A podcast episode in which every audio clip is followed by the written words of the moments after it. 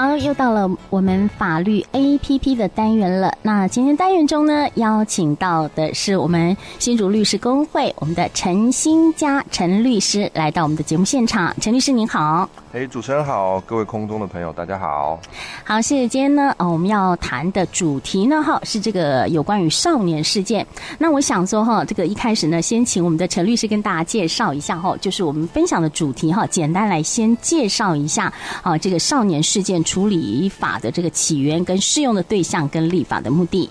好，谢谢主持人哈。其实哦，少年事件法的部分哈，它主要是在处理那个十二到十八岁心智还没有成熟的青少年的部分。他可能是因为哈家庭失能或者是说好奇的因素哈，可能会有一些嗯刑事责任或是不当行为的产生哈。为了避免哈导致他的行为，所以我们才会有少年事件处理法的那个设置。而针对于十二岁以下的部分呢，它则是儿童的部分，它不在少年适用法的范围之内。嗯。是，好，那有没有一些案件可以跟我们分享？哎，谢谢主持人哈。这个部分哈，其实我们要跟各位分享一个，就是跟这个少年事件有一个息息相关的案件哈。在它其实，在日本哈，或是在那个亚洲国家这边，都还蛮有影响力的。哦，他叫他他这个。主案件的主人翁叫永山哲夫，嗯，哈，他是一个在日本上他称为那个永山哲夫连续杀人事件，对，嗯，因为那个主人翁哦，他出生在那个北海道的王走市，哦，王走市其实就已经在北海道的最最北边了，他在往上，他其实就已经到那个鄂霍次克海那边了，嗯，因为呢，他的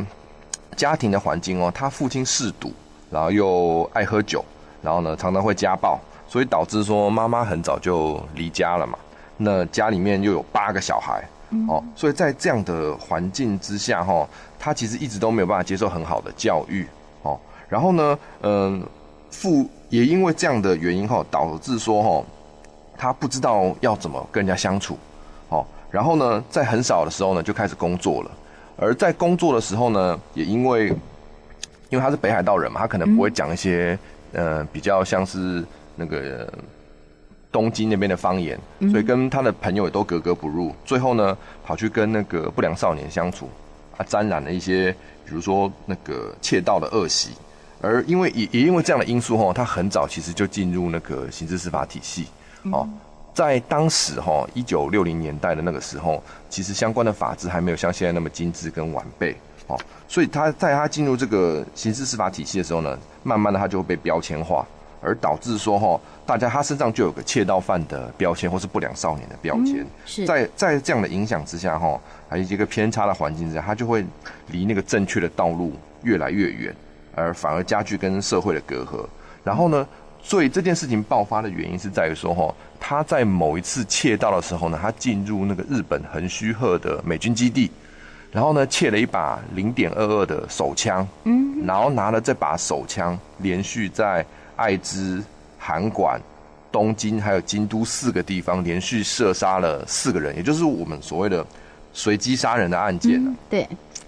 这个案件其实在日本哈引起相当大的轰动，而这个案件从审判到最后执行哈，其实也隔了二十年，从事发到执行也隔了超过二十年。在后来他被逮捕了之后哈，进入监狱的时候，其实发生很戏剧性的转折。对，他后来在监狱中哈不停的写书。哦，他写的比较有名，写了很多本书，比如说最有名的那本书叫做那个《无罪之泪》哦，嗯哼，对，《无知之泪》啦哈。他写那本书，然后呢，那本很多书还得了很多奖项。然后呢，他拿那个得奖的版税哈，或是卖书的版税，反而会捐给那些被害者的家属。其实那时候在执行死刑前哈，日本各界就有说，像这样的状况哈，我们可不可以？不要让他执行死刑，嗯、哦，对。但是其实因为判决已经判了嘛，为了执法的部分，哦，所以他还是执行了下去。他还是日日本算是前几个比较年轻就执行死刑的人犯，嗯、哦。然后这个部分其实对于后世的部分，我们影响很大。除了少年犯的部分，哦，少年处罚的立法的部分，做了相当大的革新的推动之外，哈，对有关 face 的部分，哈，他的不他的判例，哈。也被认定说什么，被称之为那个永山基准，哦，是否判死要经过这个基准的判断。所以说哈，像这样的案件哈，我们会发现说，对于少年的部分哈，其实很多少年犯罪的起因哈，都会问，都会起因于他的家庭失能、嗯。是。而考量在少年的部分哦，他的心智还没有成熟，他有很高的可塑性，而且他也可以经过教育导正。就像我们刚才讲那个三的案件，嗯、对，他在狱中学习，反而有很好的文笔，而且有他也有写作的天赋。对。所以我们是希望说哦，少年事件法它处理的目的哦，主要是以保护哈代替管教，然后呢，以预防来代替处罚。这就是我们简单来介绍这个法规的一个缘起跟它的目的了。对，呃，像刚刚我们的律师提的的这个案件，就觉得好好的一个人才就这样没了，就蛮可惜的哈。呃，如果他能够从小就把他导正啊，哈，不会因为说家庭的问题哈，造成他这个后面哈对这个社会的呃这些伤害的话，其实他这个人哈是蛮有才华的。好，所以呢，我们现在就要来问一下哈，那现在这个少年法庭的运作跟配置哈是怎么样的情形哈？那我们律师是不是可以跟听众朋友来说明一下？哦，是，其实哈，少年法庭跟我们一般民众接触的法庭哦，它其实有很大的不一样。嗯哼，哦，我们一般民众进入到法庭哈，我们都会看到法官高高在上，对，哦，对我们相当的有距离感，我们可能对他非常的远。但是呢，少年法庭它的配置哦，它强调说，呃，没有那么多的距离感。所以呢，它是采圆桌式的，它就是一个进去就是一个圆圆的桌子，嗯，然后呢，法官可能坐在一个角落，是，然后少年呢跟他的家属呢可能就坐在另外一个角落，大家有点像是坐一个很大的餐桌一样，哦，然后呢是，在这个里面人呢，为了强调没有那个权威感哈，其实我们嗯参与少年的案件的律师哈，或者是法官，嗯，或甚至是书记官，我们都不穿法袍，嗯，这样子会比较安，呃，感觉上比较安心，因为我们有有时候上到法庭去看到穿到那种法法袍的那种。会害怕、欸，对，会 会比较有距离感，对对对，对我们会觉得，哎、欸，怎么那么恐惧？但是少年哈，为了避免让少年产生那种不必要的恐惧，或是这种心里面害怕的问题哦，所以我们通常都不穿法袍。是，然后呢，呃，有关呢少年法庭的部分哈，他除了少年法官主要负责审理的事情之外哈，嗯哼，他还有少年调查官，啊，少年调查官呢，他主要是负责调查、收集跟少年相关的事件。比如说会跟父母做一个访谈啊，或是家访的部分，更进一步的了解说哦，他犯罪的成因是什么？当然也有，同样也有少年保护官哦，少年保护官他的部分主要是负责说，法院如果有裁定有一些保护管束啊、假日辅导或者劳动服务的部分，这部分就有少年保护官对来协助少年哦做一个处理。然后呢，最后呢，律师的部分呢，在少年事件处理法哦，他也不称为律师，我们称为辅佐人。嗯哼，哦，基本上来说哈。在那个少年进入少年法庭的时候，哈，原则上父母啊，或者是法定代理人都可以选任辅佐人，好。那如果说三年以上的重罪，哈，对，少年签涉及到三年以上重罪的话，哈，那原则上也是需要由那个呃，法院也可以指定律师担任少年的辅佐人。嗯哼，对，基本上在实务的部分，哈，少年法少年的这个法庭的做法，其实跟一般的刑事案件或是民事案件处理，其实会有相当大的不同啊。嗯哼，对。是，好，那呃，除了刚刚说，哎，我们刚刚有讲到说少年法官、少年调查官啊、呃，他只是一个名称啊，不是说这个法官年纪很轻，是不是？不是，不是，不是。我一直想到说，哎，少年的法官是不是说他们年纪比较轻，跟呃我们这个呃就是未成年的哈的这个少年会有这个比较近距离的感觉，不是这样子？其实不是哈，因为我这边跟。这边其实少年法官哦，因为少年事件法它是刑事诉讼法的特别法，哦，它是刑法的特别法，所以其实少年法官哦，他还是需要可能会比一般的刑事审判的法官来的更加的资深，对，他可能更要去关心，更要去了解哦少年的成长背景，更能够同这样他才更能够同理哦少年的一些想法。是啊，所以这是在这边我们称为的少年法官，只是呃一个名词。对对对。啊，对哈。那最近这个少年事件有在修法了，是不是可以分享一下这个修法的重点？哦，对，那个少年事件法哈，在今年那个三月九号哦，它有修正部分的条文啊，嗯、它主要是因应哦那个释字八百零五号的部分所做的一个调整。它主要在，嗯，主要的修正内容哈，我们所谓讲的就是被害人赋权的部分。嗯哼，哦，他希望哈，主要是因为四至八百零五号，他解释他认为说哈，在那个被害人的参与的部分哈，在少年事件保护中是有所不足的。哦，为了基于被害人的利益哈，所以他希望哈，在少年事件法里面也可以增加被害人到庭陈述哦的相关规定。哈，基于此部分哈。少年事件法在最新的修正的草案哈，它就会规定说哈，嗯，如果说考量被害人的必要，他可以命少年哈做一些保护被害人的命令，好，然后呢，比如说道歉啊，或者是说不要再进一步的接触或者骚扰被害人，或者是说在必要的审理的状况之下，哈，被害人也可以到场旁听，因为少年事件原则上是不公开审理的。对。好，然后呢，他当然他也还会赋予那个被害人到庭陈述的意见，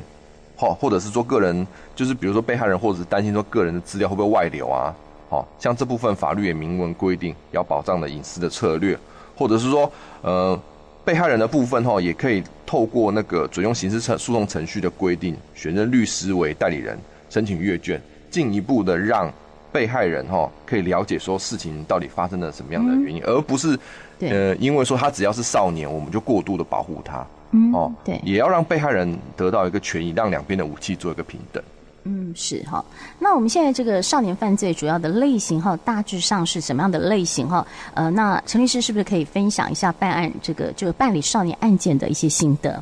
哦，其实哈，这个部分以犯件呃以案件的犯罪类型来说哈，其实少年的部分，坦白讲，他们都比较偏向于弱势的部分，嗯、所以在参与犯罪过程中啊，都会是比较可替代性的角色，哦，或者是说参与一些比较枝微末节的犯罪的，嗯、呃。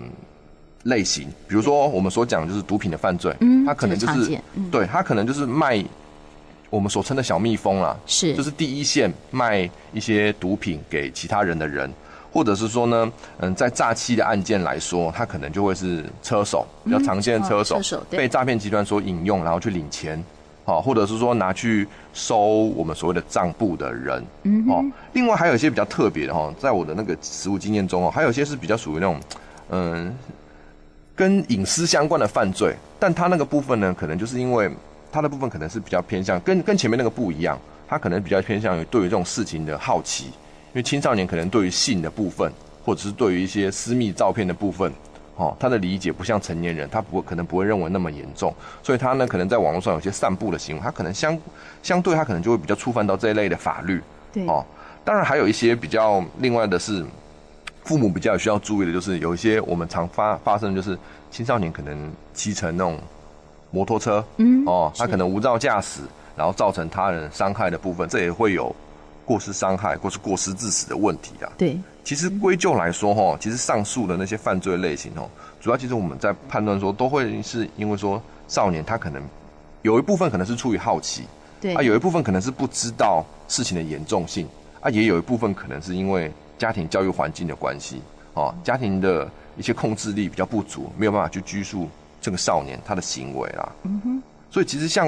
针对于这种案件哈，其实我们还是要强调说哈，其实家庭教育的重要性其实是远胜过律师在事后再补救啦。对对，如果可以注重哈事前的预防，对对对，可以注重呃少在成长过程中他的心理的需求，对哦，或者是说他有一些部分有人他让。少年知道说有人在关心他哈，有人在爱他哈，其实有些事情就比较不会那么容易发生。对，是。好，那我想我们今天哈呃谈的主题就是这个少年事件嘛。针对这样的主题呢，我们的陈律师有没有其他需要再做一些补充的呢？嗯，原则上哈，我们还是希望说强调说各位哈要知道说像这种刑事少年案件的部分哦，嗯、呃，我常常会跟当事人讲啊，说要进到法院的部分，它都不是小的事情啊。嗯，对，对，我们都还是要需要审慎的面对。